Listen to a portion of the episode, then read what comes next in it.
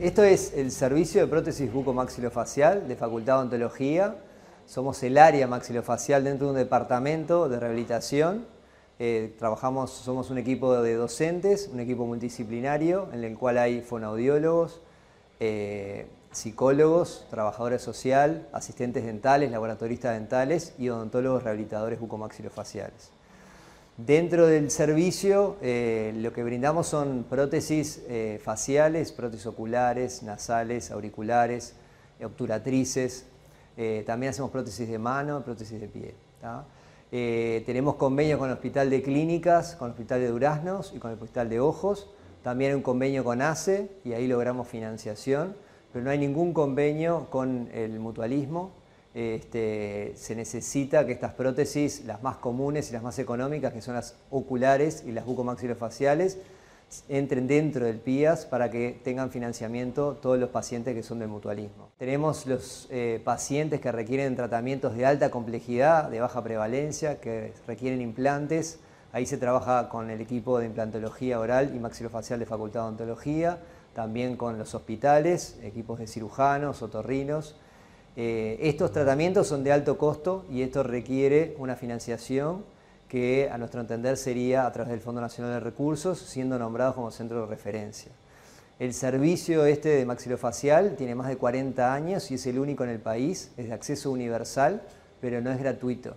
Lleva unos costos porque la Facultad de Odontología no recibe eh, una merma económica eh, para financiar este tipo de tratamientos. Entonces, eh, con esta faltante lo que surge el año pasado es la Fundación Rostro, que es una, fundación de la Facultad de Odontología, de la UDELAR, que lo que busca es el financiamiento de estos este, tratamientos de alto costo, de alta complejidad, para los pacientes del mutualismo que todavía no tienen cobertura.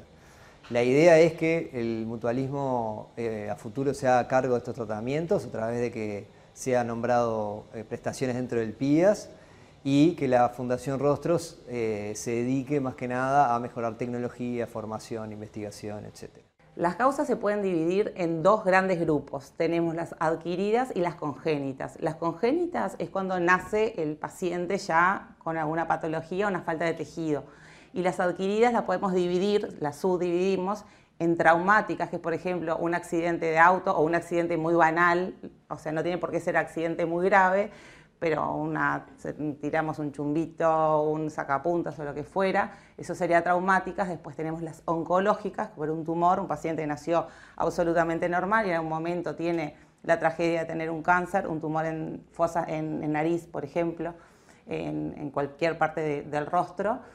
Y después también tenemos afecciones. Este, dentro de las causas, las que hay una, me parece muy importante destacar porque es totalmente prevenible este, porque es, de alguna manera es decisión de uno tomar ese, camino o no tomarlo, que es, por ejemplo, eh, el tema de la cocaína. Con la cocaína, en ciertos casos, no todos, pero en ciertos casos, este, todos deberíamos de saberlo, este, que se produce como una vasoconstricción a nivel de la mucosa de las fosas nasales en el tabique, que eso genera una, como una isquemia, o sea, que queda sin oxígeno, sin sangre, y eso a su vez genera como consecuencia una necrosis. Y la necrosis, el tejido necrótico ya no es irreversible, lo pierde. El paciente empieza a perder y cuando empieza a perderlo este, no, no, no hay vuelta atrás, es como una cadena, una cascada que no podemos frenarlo y el paciente cuando ya está en ese momento ya no se puede ir para atrás y se pierde el tejido.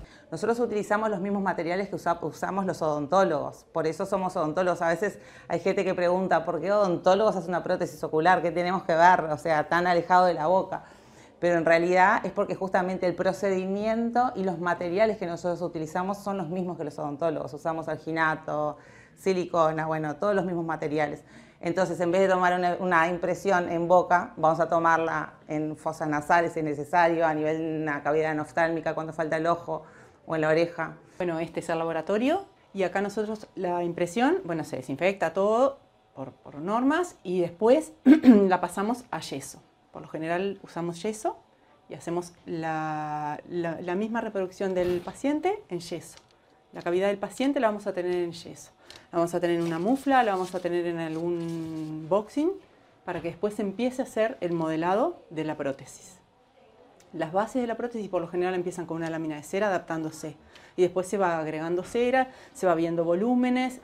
La, interacción que tenemos positiva acá es que tenemos el paciente, nosotros los laboratoristas por lo general no actuamos sobre el paciente y en nuestra profesión privada no tenemos al paciente cerca ni al odontólogo en contacto están, junto con nosotros. Y esto, esto es lo positivo de este, de este servicio, que tenemos el odontólogo, que vemos al paciente, que vemos nuestro trabajo, cómo va a quedar en el paciente, que vemos las correcciones que el odontólogo nos hace para nosotros poder venir al laboratorio y efectuárselas.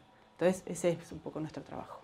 Cuando sí hay una buena comunicación con los profesionales, por ejemplo, con los cirujanos, previamente, este, vamos a llegar siempre a un mejor resultado. Y es muy importante también cuando, cuando ya se sabe de antemano que un paciente en un momento está sano, porque hay veces que el paciente está sano y se va a hacer la cirugía. No es que sufrió un accidente, por ejemplo, eh, por ejemplo automovilístico o lo que fuera.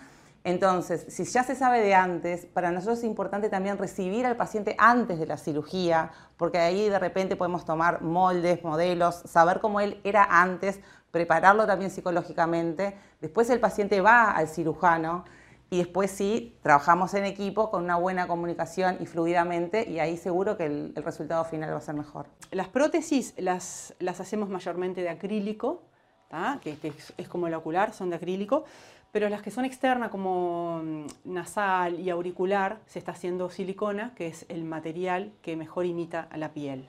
Somos un equipo multidisciplinario de docentes de la UDELAR que buscamos la rehabilitación integral del paciente, buscando devolverle la calidad de vida a dichos pacientes que están recluidos a veces a nivel social o inclusive dentro de sus propias familias.